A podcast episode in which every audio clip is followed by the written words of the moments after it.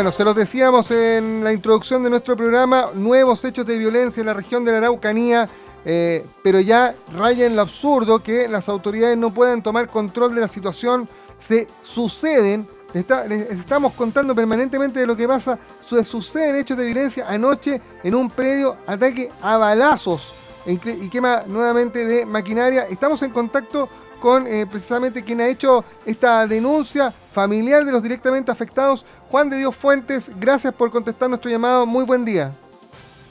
Muchas gracias, buenos días. Muchas gracias por la preocupación y por la, las palabras también. Yo sé que están muy pendientes de lo que pasa en nuestra región todos los días. Sí, Juan de Dios, y lamentablemente tenemos que estar pendientes de hechos de violencia. ¿Nos puedes contar qué fue lo que ocurrió anoche precisamente que afectó a familiares directos tuyos?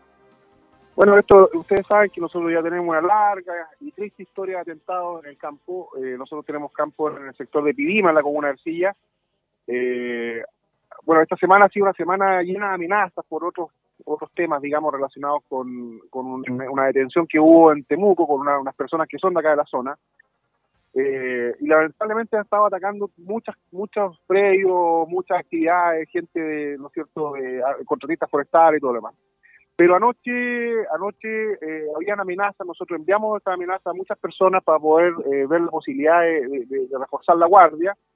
Y la verdad es que a eso de las 10, 11 de la noche me llama mi papá desesperado, se escuchaban los tiros increíbles, eh, señalando que nos están atacando en el campo y que, estaba solo, lamentablemente, estaba con mi, con, con mi mamá y con tres de sus nietos, que son tigritos eh, dispararon muchísimos tiros, escucharon una ráfaga increíble, metieron un camión al entrar al campo, al, callejón de entrada, eh, meten un camión y lo queman, y este camión explota, no están viendo si efectivamente habían explosivos que había, había dentro de ese camión, eh, y siguen disparando. El container de carabinero que tenemos un punto fijo hace ya 20 años, eh, container que es blindado, fue traspasado eh, por cuatro impactos de, fusil de guerra, que al parecer acá 47, yo no entiendo mucho estas cosas, pero es algo muy, muy potente.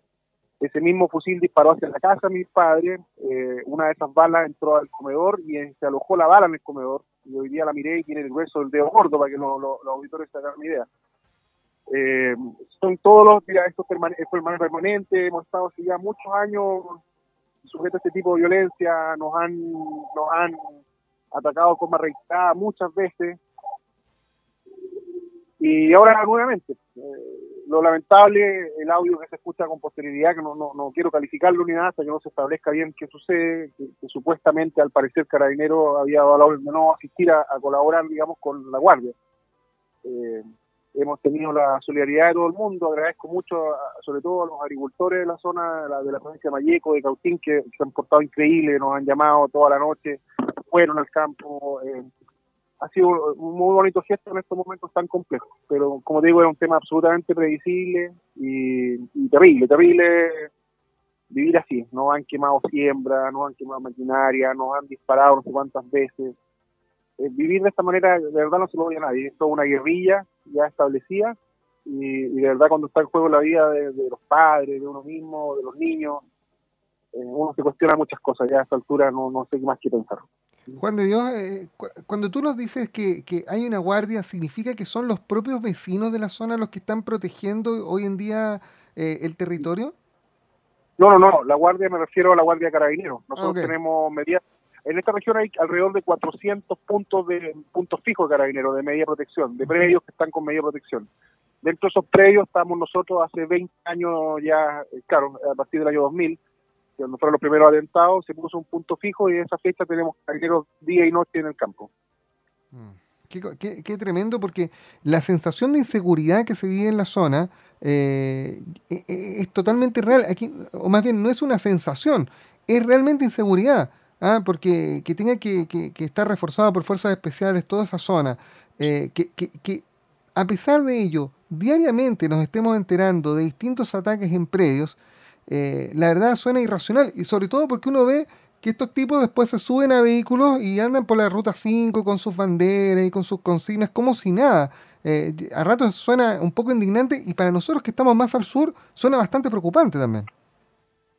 Sí, sí, por supuesto. Esto es un tema que lamentablemente ha ido creciendo con los años y, como dices tú, un tema de seguridad. Acá acá se vive un clima de guerrilla, tú vas en toda la esquina hay carabineros, en toda la esquina hay vehículos militares, y, es inoficioso, la herramienta del Estado de Derecho acá se han perdido. Yo, yo no, no, quiero calificar más, no me corresponde en este minuto, digamos, calificar más. Te puedo narrar los hechos y te puedo decir que eh, es, un, es un clima tremendo vivir así, trabajar así, intentar salir adelante, ha sido tremendamente doloroso. Yo sé que hay muchos agricultores escuchando y, ellos saben lo que cuesta comprar un tractor, lo que cuesta salir adelante, sembrar, y cuando te queman todo y vuelve a pasar una y otra y otra y otra, es una, una cosa terrible, tremenda. No, no hay derecho a mi padre, sus últimos años, ya porque mi padre es un adulto mayor, tenga que vivir de esta manera. es una locura, con, con, con chaleco antibala, aprender a usar armas. Nosotros jamás fuimos de armas y tener que aprender a usar armas, tener que defendernos. Es, realmente terrible. Yo creo que nadie en este mundo merece vivir de esta manera. Eh, estamos, estamos en un Chile que no era, no era así algo algo pasó y algo se va, va, a seguir pasando. Yo creo que aquí tenemos que reflexionar todos, eh, desde el mundo indígena, las personas que no son violentas, y estoy seguro que hay muchas personas que no abrazan esta causa violenta, que, que saquen declaraciones, que salgan afuera a, la parte pública a, condenar estos hechos. Hay que ser un poco valientes también en esta cuestión, solidarios sobre todo. Yo, yo te digo, la solidaridad es muy importante. Nosotros los agricultores tenemos que ser solidarios. Hay mucha, mucha gente que, que sufre y a veces una, un pequeño, una pequeña actitud cambia todo. Eh, a veces una llamada, no sé, recuerdo gente que, que, agricultores que lo han hecho absolutamente en el anonimato y han ayudado a mucha gente que sufre en esta zona. De verdad es tremendo, grandes, chicos, medianos, todos a su manera eh, temen por lo mismo. Eh, hay mucho, hay mucho por hacer, creo que hay que partir eh, pidiendo también a las dirigencias agrícolas nacionales que también digan algo. Me imagino que, la, no sé, alguien tendrá que plantear algo en este país. Pero vemos con esperanza un cambio de ministro, vamos a ver si esto produce algún remazón en las policías, en la inteligencia, si que se puede llamar inteligencia, y todas estas cosas. Juan de Dios, eh, eh, tú nos hablabas de chalecos antibalas, de, de, tener que usar armas. ¿Qué pasa con sus hijos, eh, con su familia? ¿Logran tener una vida normal o están en, esta sensación de constante miedo? Mira, yo lo único que te puedo decir es que hay niños que reaccionan con miedo, otros niños que no reaccionan con miedo, pero lo, curioso de esto es cómo se crían, cómo nacen con carabineros en la casa y llegan adultos con carabineros en la casa. Me pongo el caso de, René Urban. Sus nietos ya son niños grandes, ya digamos, están entrando a la universidad y nacieron con carabineros en el campo. Entonces es muy raro porque cuando tú vas después eh, en el pueblo, digamos, y los, niños ven los carabineros y dicen, ¿qué hacen los carabineros aquí? ¿Por qué no están en el campo? Uno dice, hijo, los carabineros son para cuidar en todos lados. No, pero ellos cuidan el campo. Entonces ellos tienen la concepción de eso. Eh, eh, de alguna manera también ellos disfrazan lo que ellos sienten, porque uno le dice, en algún momento en, un colegio le dicen dibujen un mapuche y ellos dibujan monstruos grandes, con garras, con y eso lo imaginan como monstruos que, en definitiva me dicen, me dicen eh, quieren quitarnos del campo. Entonces es difícil tratar de mantener también esta, cultura, porque yo sé que todos los que me están escuchando eh, tienen lo, sienten lo mismo que yo. Nosotros tenemos derecho también a tener nuestra cultura, nuestra cultura campesina. Nosotros hace un par de años atrás corríamos en rodeo, fuimos muchas veces a correr allá a la Sago. Eh, y, te digo, o sea, nos han muerto los caballos, nos quemaron la media luna, tenemos todo destruido, todo destruido. Y, no hay derecho a que yo no pueda educar a mi hijo en esa misma, en esa misma cultura, eh, enseñarle a, pasear por el campo, a querer los árboles, a querer todo. Acá todo se destruye. Entonces, también hay un daño importante, porque lo que está ocurriendo con muchos es que los hijos de agricultores se quieren ir, nomás lo único que quieren es emigrar. Y en eso nos están ganando la guerra. Entonces, tenemos que también reforzar la cultura de la gente. Yo sé que hay, mucha gente que, que, ayuda en eso y, sentir que nosotros también tenemos derecho a tener nuestra cultura campesina, a que nos gusten los animales, que nos gusten los caballos, que nos guste mirar un paisaje, por último estar en el campo, así de simple. Oiga, ¿y, cuánto, cuántos atentados han sufrido ya en, el predio de su familia a esta altura o en los predios vecinos? Mira, más de 300, hasta un momento tuvimos contabilizado 300, ahora ya no sé muchos, muchos, muchos años, muchos atentados, muchas cosas, no, no, ya no, ya no lo sé. Oiga, y, y, las instancias de gobierno, más allá de carabineros, que usted nos decía, hacen una, una labor tremenda, para tratar de dar seguridad a la gente que vive en la zona, que ha vivido por años además trabajando la tierra y, generando hoy día alimentos para, son tan necesarios, hablamos de la cadena alimentaria, bueno, los agricultores del sur hoy día están amenazados. Eh, Juan de Dios, eh, ¿se ha acercado, por ejemplo, eh, el gobierno, las autoridades? el, gobierno, el gobierno del presidente Piñera ha sido absolutamente empático en esto, han estado muy presentes, hoy día hemos recibido la llamada del ministro del Interior, eh, mira, yo creo que esta cuestión está sobrepasada por un tema más policial, más que más que lo que pueda hacer un Estado, un gobierno, digamos, en este caso. Es un tema de Estado, es un tema que se resuelve con modificaciones legislativas profundas que dicen relación con la ley indígena, que es lo que causa todo esto. El convenio 169, la expectativa, todas estas cosas. Yo no puedo decir, sería muy malo, digamos, no, no decir la verdad y decir que efectivamente el gobierno sí se ha preocupado de nosotros porque sí lo ha hecho. Pero... ¿Y el Instituto de Derechos Humanos? También, Mico estuvo con nosotros la semana pasada, eh, partió pidiendo perdón porque se dio cuenta que efectivamente estaban defendiendo delincuentes, pero pero te digo, esto, esto pasa más allá, la gente es muy empática con lo que pasa, porque somos víctimas de delitos. El problema es por qué esto se genera políticamente. Yo no, yo no, no puedo en esta instancia referirme tanto, en algún momento podemos hablar más en extenso, pero por ahora no puedo referirme más en detalle por razones que, tampoco puedo explicar acá, pero eh, le pido disculpas a los auditores. No, tranquilo. Pero pero quiero que sepas que efectivamente sí estaba, el, gobierno por lo menos está muy, muy, en, acá hay este tema. Anoche, está muy tarde el intendente preocupado del tema de Víctor Manoli, eh, los gobernadores, yo, no tengo nada que decir en eso, sería un ingrato si dijera otra cosa.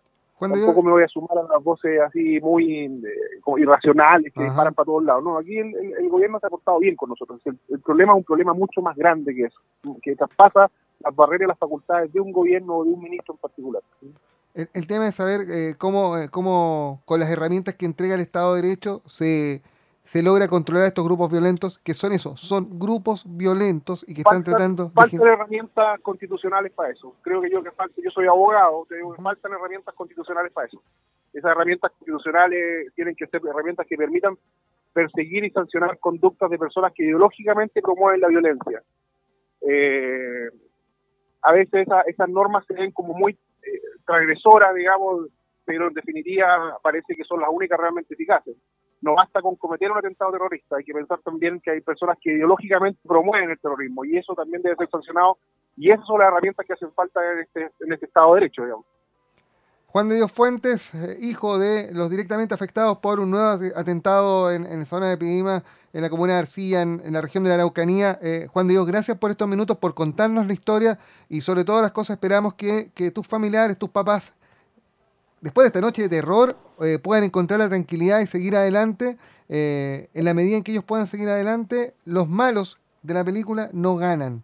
Eh, y eso es lo que tenemos que buscar, que los malos no ganen, que los malos sean encarcelados, que vuelva la seguridad, vuelva la tranquilidad y que tus hijos puedan crecer en esta cultura del cuidado de la tierra, eh, de la producción eh, limpia y sobre todo del trabajo para, para el resto de los chilenos. Así que te, queremos agradecer estos minutos. Gracias, muchas gracias. Yo te quiero contar solamente una cosa que a lo mejor no voy a contarla, pero mi hija más chiquitita me dice, papá, si alguna vez yo me muero, que me entierren en el campo. Imagínate lo que significa para uno, y perdón que me emocione, cuando están pasando estas cosas y tu hijo te dice eso, eh, realmente significa que, que por un lado he hecho las cosas bien, que este cariño al campo lo hemos transmitido correctamente, pero por otro lado sabemos que tienen mucho miedo y eso no es justo, para nada.